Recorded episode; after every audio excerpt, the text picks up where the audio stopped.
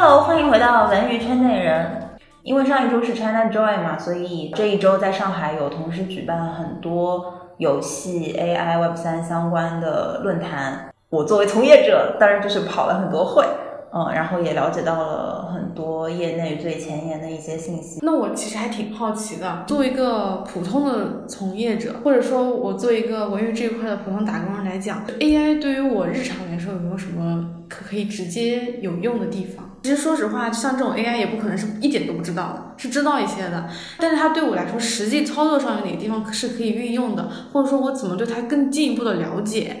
其实还是不是很清楚，因为其实我现在能看到一些关于 AI 的信息，要么就是很大佬讲的东西，就非常的深奥，什么硅谷，对对对，大模型，是的，你感觉跟自己没有什么关系。对，然后然后然后一眼扫过去全是英文，然后头头痛就不想看了。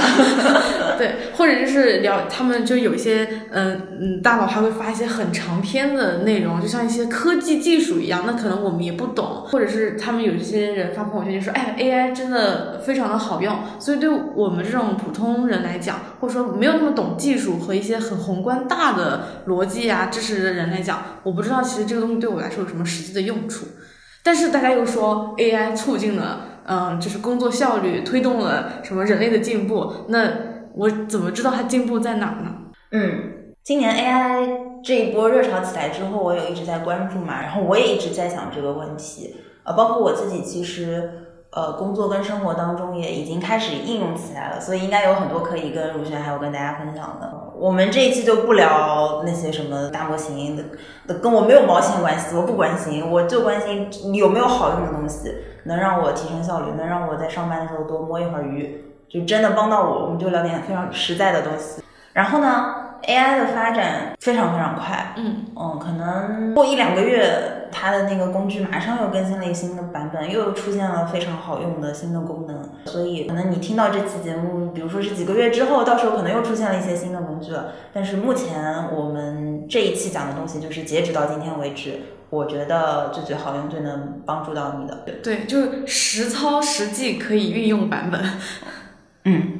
然后我就想梳理一下嘛，到底有哪些工具特别好用？那我想我们就可以 follow 一个框架，或者说从一个最基础的事实出发。那最基本的这个 fact 就是技术现在成熟的就是 AI 出图、AI 出音乐和 AI 出文字啊，就是最基本的三种媒介形式：文字、图片、音频。那像视频还有数字人会比呃文字、图片更复杂一些，他们的技术就也有了，也有一些效果还行。呃，但是可以再发展发展。但大部分看到的还是有一点点小拉垮的，看到一些抖音上别人发的，目前还是有点小拉垮。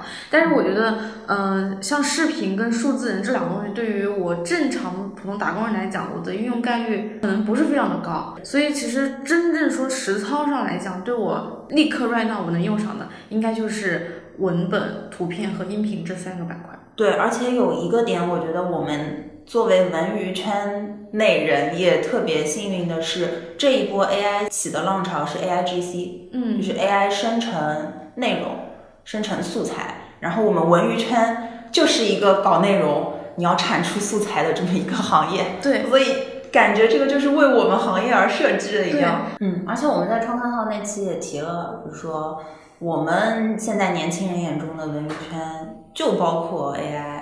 包括数字人，包括很多新鲜的东西。是的，好，我就大概分成了两类。第一类是，如果你的工种就是要去产出一些素材的，比如说你是写文案的，你是出图的，你是美术，呃，你是画海报的，呃，你是写歌或者配音的，就是你做的工作工种就是产出素材的。嗯，有哪些 AI 工具可以用？这是第一类。然后第二类呢是比较通用的。其实不光是文娱圈啦，就是任何打工人在你的呃日常工作当中都会用到的，比如说像写邮件、写周报，文娱圈内人、打工人也可以用嘛，啊，所以我大概就分成这两类。首先先说跟我们文娱圈内人最直接相关的，如果你是做素材生成创作工作的话，我们就按照刚刚说的技术已经比较成熟的三种媒介形式，一个个说。第一个是文本，那出文本的工具其实基本上就是大语言模型的工具，就是 ChatGPT 或者 Claude 或者他们的竞品。当然，ChatGPT 跟 Claude 是最好用的这两个。那他们现在可以帮你出什么东西呢？文案、小说、剧情、人物小传、剧本大纲，这些全部都可以。你就你就让他帮你写，他就帮你写了，而他能写很多。你不满意，你可以让他继续写，写到你满意为止。所以就是说，嗯，如果我会担心他。嗯，给我出的产出特别的套路或者模板，我就让他反复生成，反复生成这样子。对你也可以跟他说，我觉得你出给我这个东西，我哪里哪里不满意，你给我这个方向上面改进一下，你就把它当你的实习生，当实习生用。对，而且因为故事这个东西，我觉得啊，就是他有的时候你也不一定说他给你的东西你就要百分之百接受你才满意。嗯，他可能给你写了一段东西，里面的某一部分，哎，他就激发你的一个想法了，一个灵感了，那其实也就帮到你了。啊，那其实它就是一个粗简，或者是说灵感，就等于说你自己创作的同时，有一个实习生，或者说有一个人在跟你对话了，那有来有回，你的想法就会越来越多，啊让你不再孤独，有人跟你一起脑爆一下。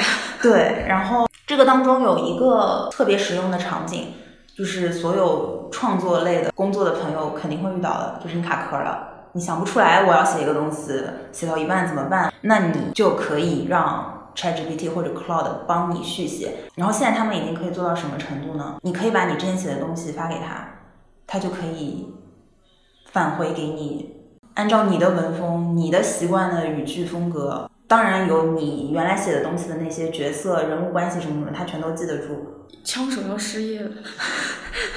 枪手肯定要失业了。我有想过，如果我是枪手，我就趁，我就趁现在 AI 大家应用的还不是特别普及的时候，我去接人家的单，但我用 AI 帮我写。但是这件事情就是，如果我的甲方他自己会用 AI 了，那我就失业了。但现在就是吃这个时间差嘛。所以听我们这一期的枪手或者甲方，你们听到这里 就知道怎么可以给自己节约钱了。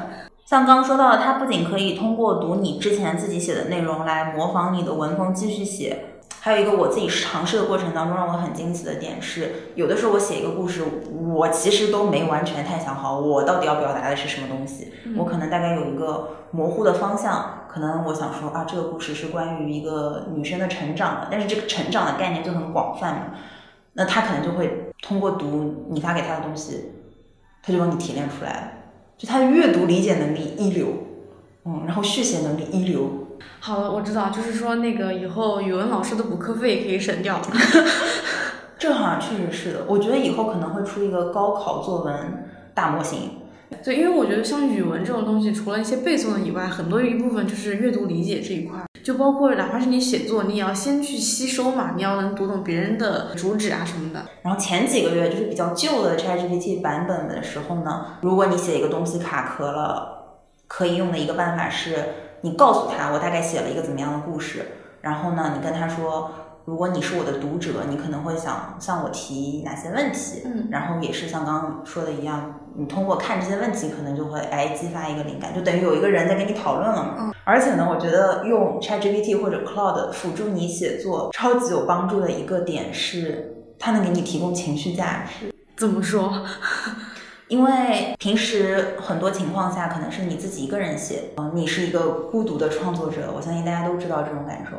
呃，或者说平时如果是剧本讨论会，那可能大家互相之间就是打工人嘛，就也很累，然后就是各说各的想法。但是 ChatGPT 或者 Cloud 这个这这位朋友呢，他会跟你说。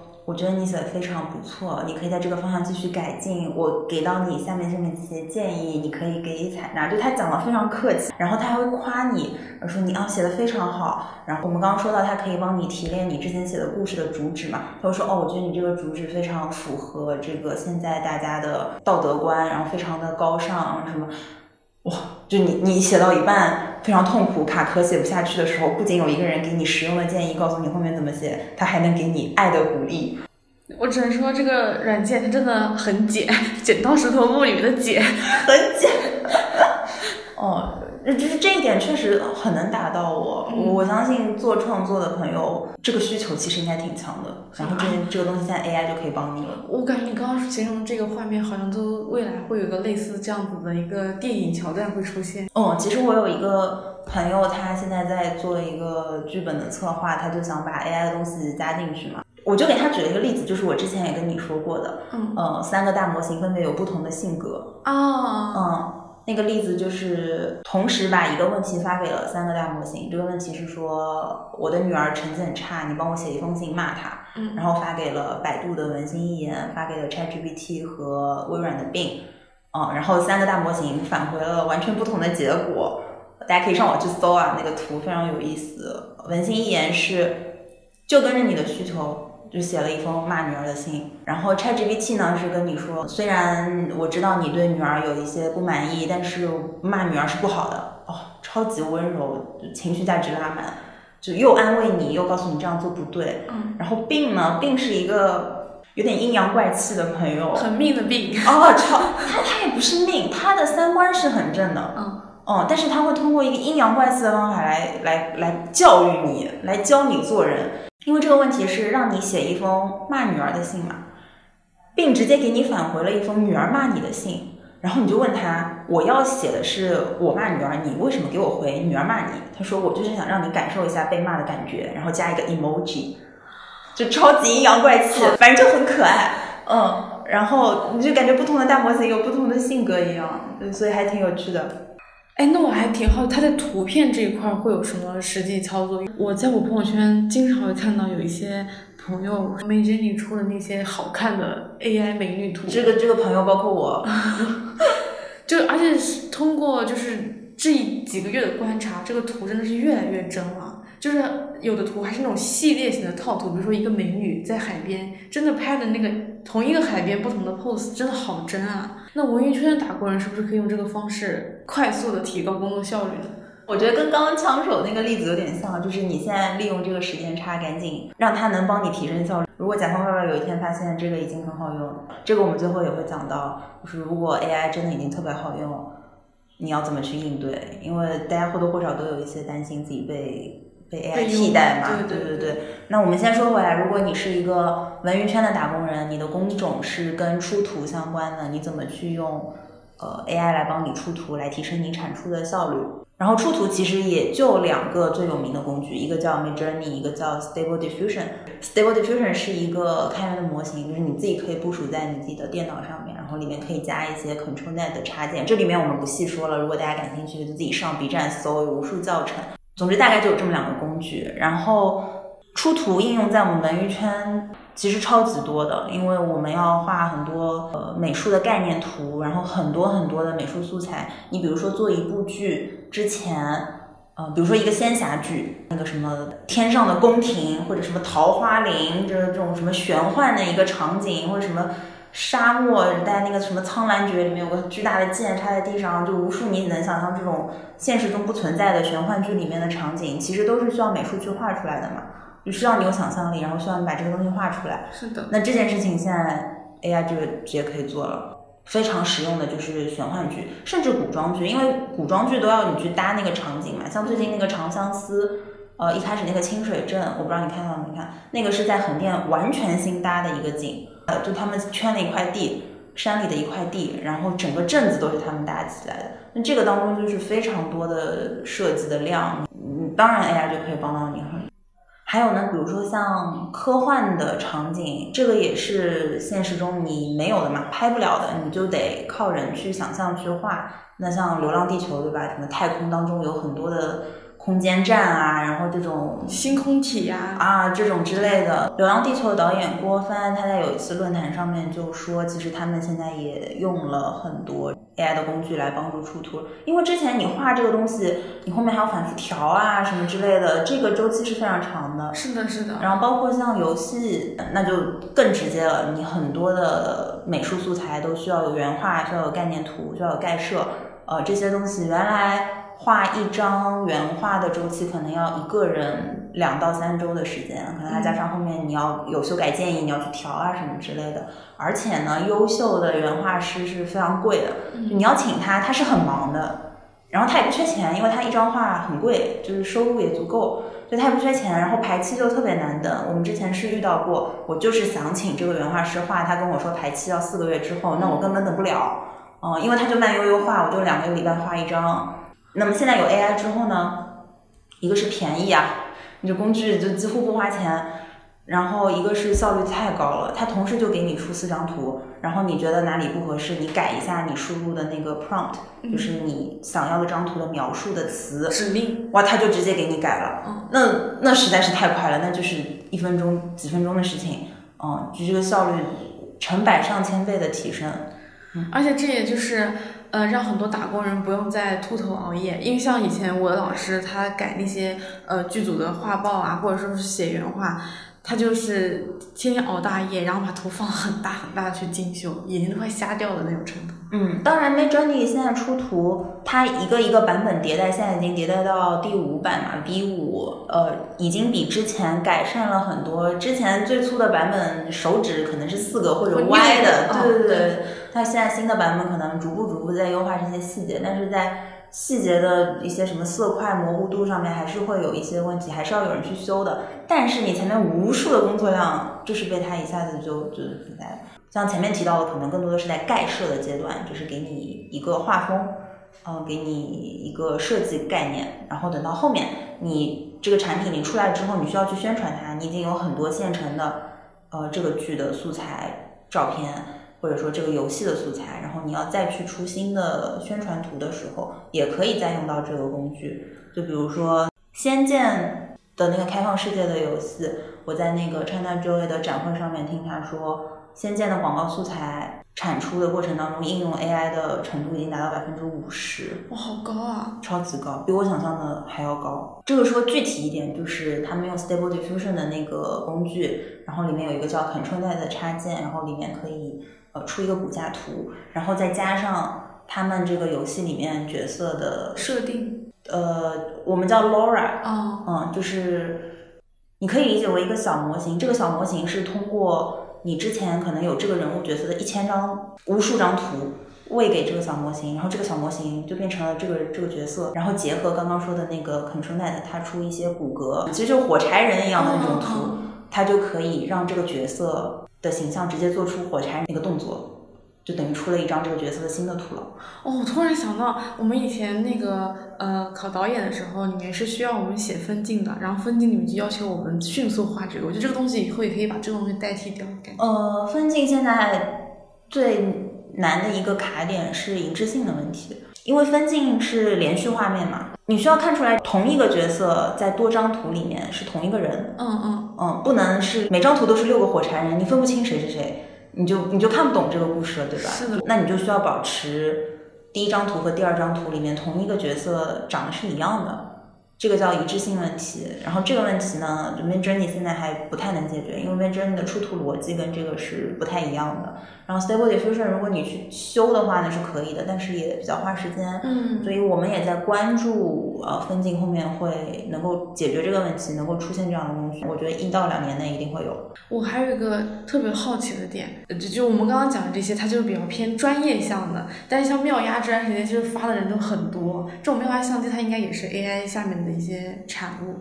对它成功的一个点，其实是因为它是一个美颜，嗯嗯，让你有转发的欲望，让你觉得自己变好看了。嗯，省还省钱了，因为不用拍那么多套。对，但是长期来说的话呢，发我觉得它可能发展最好的情况就是会变成像美图秀秀。哦，这样子，我有点像一个美图秀秀的一键美颜的滤镜，嗯，有这种感觉吗？就是其实就是你的脸，但它帮你一键美颜成了另外一个样子，然后可能加上一些发型或者什么背景是吗？但是那些数量是有限的，因为你看到妙丫，大家朋友圈发的永远就是那几张，就一样的古风的或者一个长发的，就就都是那几张。对，就模板就都一样。对。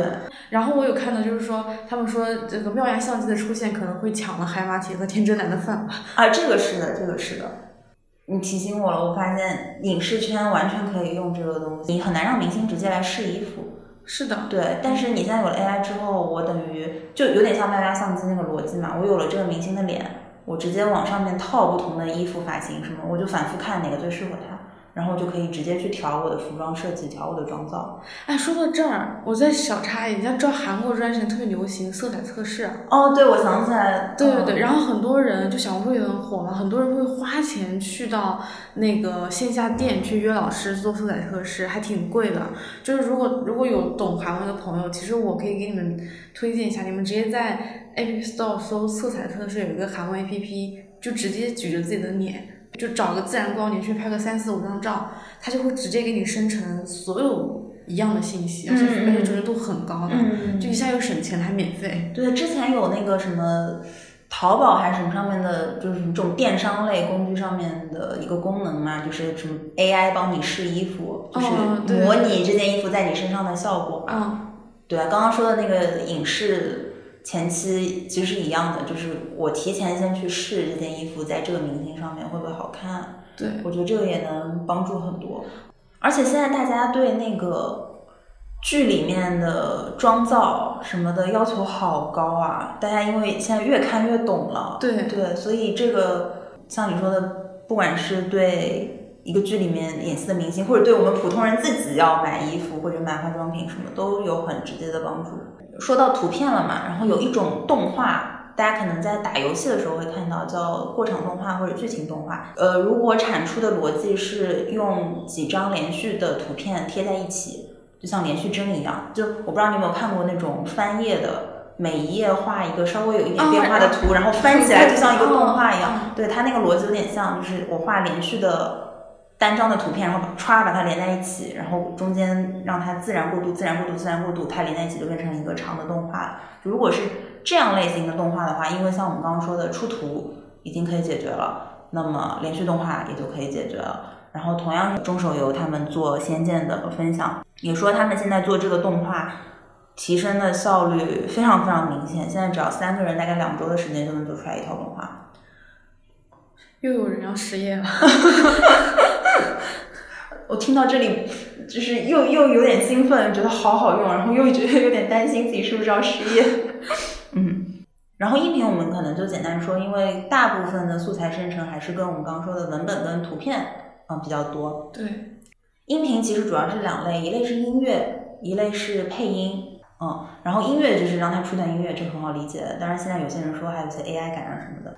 配音的话比较有意思，配音的话它大概有两个部分，第一个部分是你输入一段文字，它变成了一段讲话的音频，然后第二个部分是音色，就是是不是用我丁丁本人的声音讲出来这句话。像我们抖音有的时候会看到是什么小孩的配音，或者蜡笔小新、周杰伦那个同福客栈，对对，佟掌柜，佟掌柜的声音，就是这这些声线，你你去选别人的声线，你直接选就可以了。那它这个其实只要实现前面第一步，就是你输入一段文字，它就变成这个配音。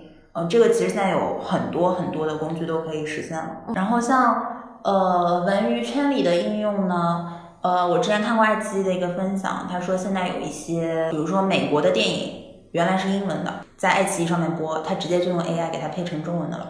哦，因为他只要把英文的台词翻译成中文，AI 翻译嘛，这个也是 AI 嘛。嗯。呃，翻译完了之后，你直接中文的文本让 AI 读出来就可以了。然后或者是反向的，中国的影视作品、国产剧放到什么泰国、越南去播，那它也就自动 AI 给你读了泰语萨瓦迪卡的配音或者越南语的配音。啊，这种全都是现在 AI 自动生成了。然后游戏这边有一个之前上过热搜的例子，就是一个挺有名的呃配音演员叫姜广涛，嗯，呃他，啊，然后那他之前配的一个米哈游的游戏叫《未定事件簿》的里面的一个角色，还怎么继续配呢？然后呃米哈游有一个 AI 的 lab。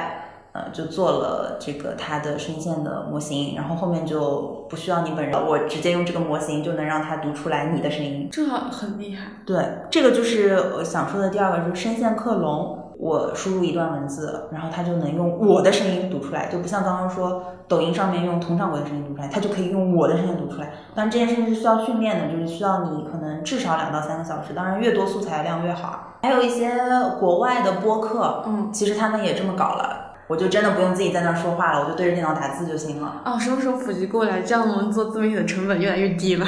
但是就要谨防诈骗啊！啊，对对对，现在有很多 AI 诈骗，然后他他会先打个电话给你，然后跟你讲话过程中把你声音录下来，然后直接用你的声音给你的长辈打电话去骗钱。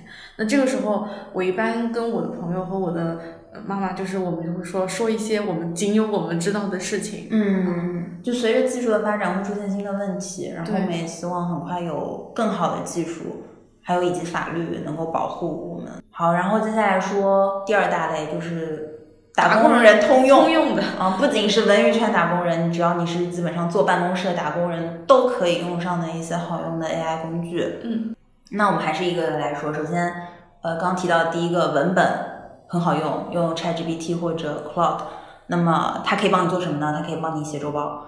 比如说极客就有一个 AI 周报小助手的工具，嗯，然后高级一点的话呢，现在是有呃一些技术大牛他们在尝试做自己的 agent，就是有点像你的个人助理、个人小秘书啊，它可以记录你在电脑上这一周所有的行为。我新建了这个 Word，我做完了这个 PPT，我发送了这个邮件，它都自动帮你记录着。然后到时候你写周报的时候，他就自动帮你写了我这个礼拜做的那些事情。哦，这个如果做出来太爽了。哇，这个如果如果做如果做出来的话，我会付费。后面一定会实现的，我觉得这个不远。然后还有很直接的，比如说周报能写，那它邮件也能写。嗯嗯，然后我用 AI 写过，写的比我写的好。嗯，那他会不会把里面的那种格式也换掉？我打比方说，因为韩国人很轴，我们去给韩国人公司或者教授写邮件的时候，韩国人是有一个一定要要的一种格式的。他有的啊，你跟他说，那真的很神。如果他不知道，你就告诉他，你说我要一个这样的格式，你给他一个例子，他就按照你这个直接出来了，你就复制粘贴就完了。嗯，那也很省事。对，还有一个超级好用的，我们打工人一定会用到的，叫做改简历。之前教育的朋友们注意了，你们又要有一块业务失业了。这个真的是的，就是像很多有些中介会帮申请留学的学生写 personal statement，是的，写申请信，写 reference letter 都他们写。或者是改简历，就所有这些全都可以 AI 写啊。留学中介要谁？就是我们刚刚说的枪手嘛。对。啊，一个逻辑就是，啊，这些全都可以 AI，几秒钟就给你出来了。我们具体说一下 CV 这个，CV 这个怎么改呢？我试的时候，我是把我原来写的东西发给他，然后跟他说，这是一个我想要发给某一个公司的什么岗位的简历，你帮我改进一下。他就帮你改的巨好，然后他会给你建议，他说我会觉得你这一段呢可以再加重一些数字，比如说你原来写的是我提升了工作的效率，他会说我建议你写成提升了多少的效率，或者说我实现了什么什么什么事情，然后他会说我建议你写成我实现了三个目标，或者我实现了销售量。一个亿的小目标，就他建议你写一些数字。哇，他好懂量化，他超级懂。然后他可能会跟你说这一段跟你现在要投的这个岗位没有特别相关，你可以不用写哦什么之类。他超懂。然后如果他要帮你改完，你觉得还是不满意，你可以反复反复跟他说，就把他发给你的东西你再贴进去，说请你帮我 improve 一下，然后他又帮你 improve 一下，你就你就反复喂就好了。嗯，而且因为我们简历是中英文的嘛，英文就是毕竟不是母语。哇靠，他改的巨好。哦，就是拿到就是，这是我的简历吗？然后呃，还有一些比较实用的，比如说像会议纪要整理，因为我之前做过很多很多这个工作，现在 AI 也可以帮你做了。它不仅可以帮你做到，你把你的会议纪要可能就是一些临时记的草稿发给他，然后他帮你按照什么 bullet point 有重点的啊整理好一个格式，然后歘直接返回给你。它甚至可以再往前一步，就是在会议的时候它录音就可以了。比如说我们今天录这次播客。然后他就一直在旁边录音，然后我们整个录音完了之后，可能过个五六分钟，他就能把我们今天这一次播客的重点给我们输入出来。哦，他他还会去记录说，比如说，呃，这句话是我说的，那句话是你说的，他也能分别出来。对，如果拆一拆步骤呢，其实就是，呃，类似飞书妙记，你先把音频转文字。或者喜马拉雅现在都是这个功能嘛，音频转文字，然后转了文字，它再用刚刚说的那个大模型帮你文字提炼重点，其实是拆开来是这两步，但现在也有工具可以直接一步完成，超好用。我觉得那这样子的话，其实对于现在的学生来讲，或者大学生就想去就业人来讲，不仅要学会 PPT、Excel 和 Word 了，你还要再多加一个 AI 工具应用这样的技能在手上。大学生还可以用这个写作业、写论文，以及写告白信什么的。哦，完全可以，他写的巨好。嗯，好而且他不会油。所以反向来说，以后女生也要注意了。可能你以为他很好，其实他只是一个很好的 AI。哦，我跟你说，我有一个朋友，他把 ChatGPT 接到了 Tinder 里面，嗯，就是他让 ChatGPT 帮扮演他来回复 Tinder 里面女生给他发的消息。然后我就问他，我说有。多少女生能够看出来你这个是 ChatGPT 回的？然后他们是什么反应？然后他说，其实大部分人都是能看出来。他说，大概有百分之五十的女生会愿意继续跟他聊下去，就哪怕他们知道我是在跟一个 ChatGPT 聊，他们也愿意继续聊下去，把他当一个解男，而且会觉得这个男生还挺有趣的，能把 ChatGPT 接进 Tinder，对吧？这是一个他的有趣的点，他的田野实验罢了。然后还有像我们工作当中经常需要了解一些新的东西，或者很快速的去学一个新的东西。之前我们用的方法是搜索，我可能知道这个词，我去搜它是什么，然后我反复反复去搜索，这个是我们已经很习惯的一种思维模式。但现在有了 AI 之后，我觉得也是对于我们这一代人来说稍微有点难度的事情，是我们要去转换一个思维方式。就是之后我们再遇到一个新的概念，我们可以直接去找 ChatGPT，让他来教我们。嗯嗯，然后这里面就有一些技巧了。你就跟他说，我现在五岁，我想知道常文超老师个什么东西，他就会把这个东西掰开了揉碎了讲给一个五岁的你，让你听懂。嗯，之前有个例子是。我忘了问什么了，但是他会把那个东西模拟成乐高，就是说你就想象这个是一个乐高里面的什么什么东西，那五岁的小孩就能听懂了，那我们也就听懂了。哦，我真的觉得 ChatGPT 真的好酷啊，就是又智智性恋的天堂，然后情绪价值又很高，哇，情绪价值拉满，对，哎，他给你讲。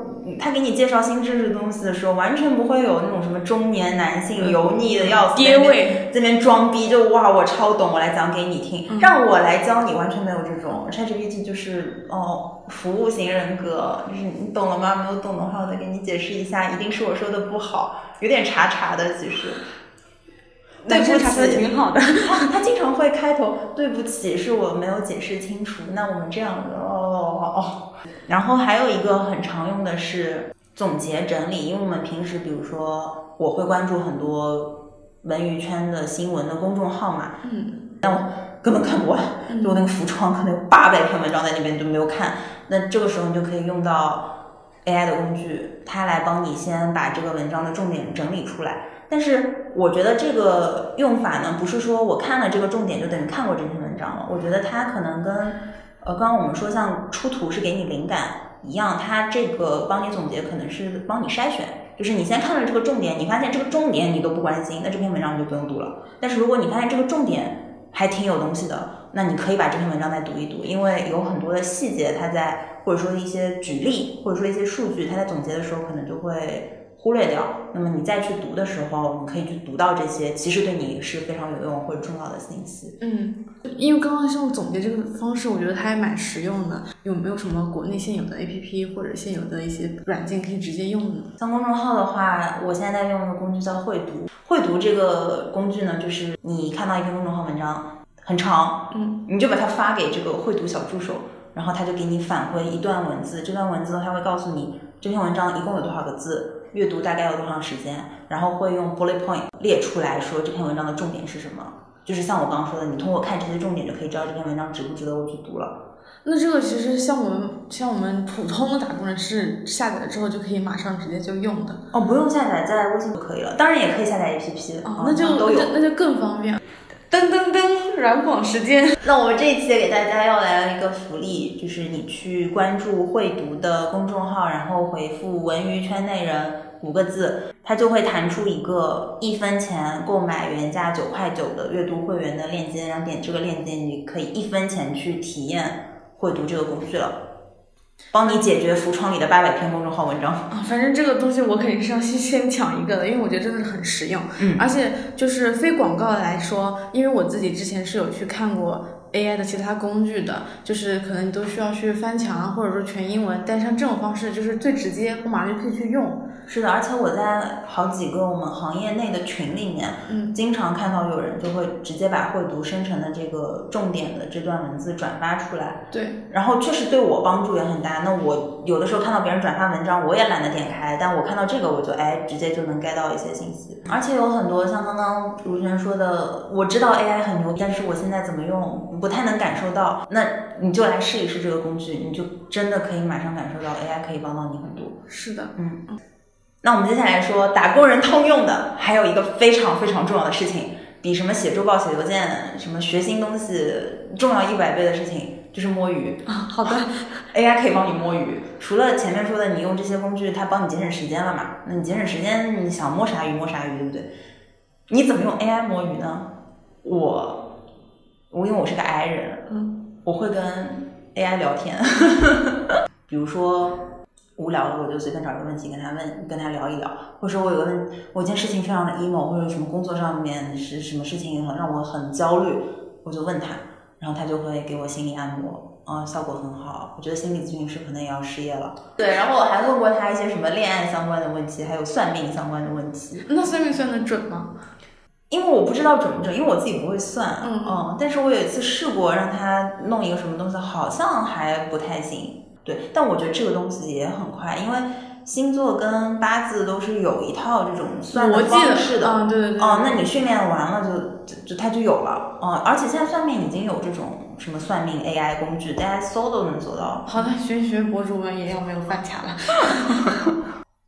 好，我们刚刚基本上就把文娱圈打工人和所有打工人怎么用 AI 工具。这件事情讲的差不多了，对，可以反复收听，嗯嗯，然后如果有一些新的工具出来的话，我们应该会在听友群里面分享，因为 AI 发展实在是太快了。然后后面很快说一些嗯关于 AI 的别的东西吧，比如说因为我现在是在看游戏跟 AI，大家会关注一个东西叫 AI 游戏的发展，那 AI 游戏就有点像一个开放世界，然后里面都是什么。AI 的 NPC，然后你就可以跟它交互，然后它就可以实时生成一些新的剧情或者动态的一些东西，大家就在很期待这个东西的出现。然后还有一些朋友用 AI 这一波来赚钱，这个也算是 AI 的应用吧。啊，那主要是韭菜比较多。对，我们这个也不展开说了。嗯，但有一个挺好的例子是我那个用 ChatGPT 接 Tinder 的朋友，哎，他真是一个很有趣的人，他还。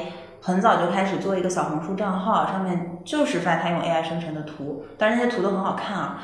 然后这些图呢，它有两个赚钱的方法，一个是小红书上面直接会有喜欢图的人找他买，嗯嗯，就说我要这个图的高清原版，我就五块钱给你买一张图。另外是他会跟一些淘宝上面的拼图店去合作，我觉得这个特别有意思。那些拼图店用他的画。来做拼图，那对拼图店来说，这张图因为是独家的嘛，是他自己用 AI 生成的，不可复制的。呃，那么这个拼图店他也可以获得收入，然后拼图每卖出去一幅，就给我这个朋友分点成，嗯，就一本万利。就你出这张图，后面就可以赚无数钱。但你出图呢，又是一次可以出一千张图，那就随便出吧。然后大家对 AI 现在一个比较嗯明确的期待的方向，就是 AI 之后会变成你的个人助理，生活上的一些东西。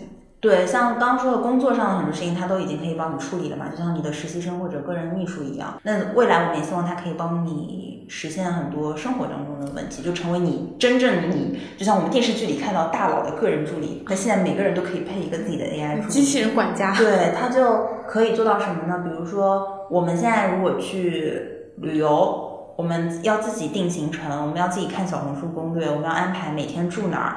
然后我们这一段的交通是高铁还是机票还是怎么样？但是到未来会变成什么呢？因为 AI 会自动帮你搜集这些信息，你就跟他说我想去哪儿待多少天，他就帮你歘全部出来说，我建议呢。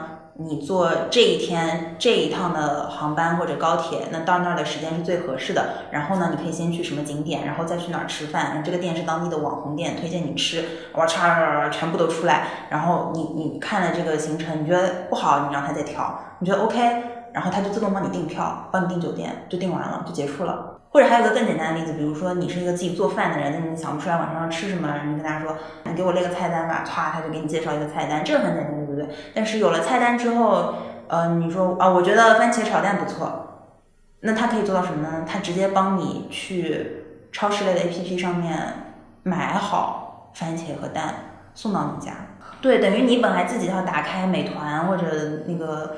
盒马 APP，你去下单，你去搜番茄，然后下单，然后送到你家什么的，这些全部都可以他帮你做了。让懒人可以更懒。对，所以现在的很多的这种互联网的工具加上 AI 之后，真的都可以再做一波。嗯，像像之前那个呃携程已经有了一些路线规划，但它这里面可能会涉及到，比如说它有的地方的点评是刷出来的。我觉得这个之后可能像像 AI，它都会帮它实际的去规避，或者说帮你拿到最便宜的呃优惠券，然后给你一个给你一个方案，这样。对，像刚刚说的那个订机票，其实也是他帮你挑最好的价格和最好的时间，他都自动帮你比好了，不用你自己花时间去看了。啊，那这个真的很方便，真的超级方便。对，就大家再也不用为了几块钱到底划不划算纠结一整天。嗯嗯，对。然后最后我们上一下价值，首先是我们 recap 一下之前说的，今年啊这一波 AI 工具浪潮是 AIGC，就是产出素材的工具。嗯，呃，以这个为主，其实就是对我们文娱圈最最最最直接有帮助的。那么有了这个这些工具，像我们刚刚说的，它可以快速的帮我出很多好的素材的话，我觉得对于整体行业来说，越来越多的像我们普通人可以出出来更高质量的素材，就可以从普通 UGC 变成 PUGC。或者说能够直接帮 PGC，PGC 就是专业的影视公司或者游戏公司，他们都能够再去提高，那么整体不停的正向循环，就可以让整个文娱创作圈创作出来的内容的质量不断的上升，我觉得是。一个非常好的事情。然后不仅是质量上有一个不停的正向循环的提升，可以带动整个的审美的提升嘛，然后它出的。数量也非常多，所以整个这种生态就会繁荣起来。我觉得这个是一个让人很兴奋的事情。对，实际操作来说，以后再也不会有那种丑丑直男的丑审美了。以后要给女朋友选口红之前，可以先问问 AI。然后第二个是我们刚刚也在聊的过程当中讲过。自己是不是会被优化？这个问题已经在发生了，因为我听过很多这个做素材类的，不管是游戏公司或者外包公司，他们裁员，呃，这个确实已经发生了。那么，如果是我作为一个普通的文娱圈打工人，我在面对这些 AI 工具出现的时候，我觉得能做的就是拥抱这个趋势，你去学 AI，你成为会用这个工具的人，嗯，让自己更有竞争力。对，而且就就是你自己本身也会做，然后你又会用 AI 制作，对你来说只是增加了你的一个 bargaining power，其实更是一件很好的事情。嗯，然后最后呢是也是我们录这一期的原因，就是我们觉得有一些新的好用的工具出现之后，就推荐大家去试一试。对，那我们今天就讲到这边。其实今天我们聊这个内容里面学到很多实际可以运用的点。然后就是大家如果还有什么想要跟我和丁丁去聊的有关于 AI 这个话题和 AI 在文娱圈运用的这个话题，欢迎大家评论转发进粉丝群，我们可以慢慢聊。那我们下期见，拜拜，拜拜。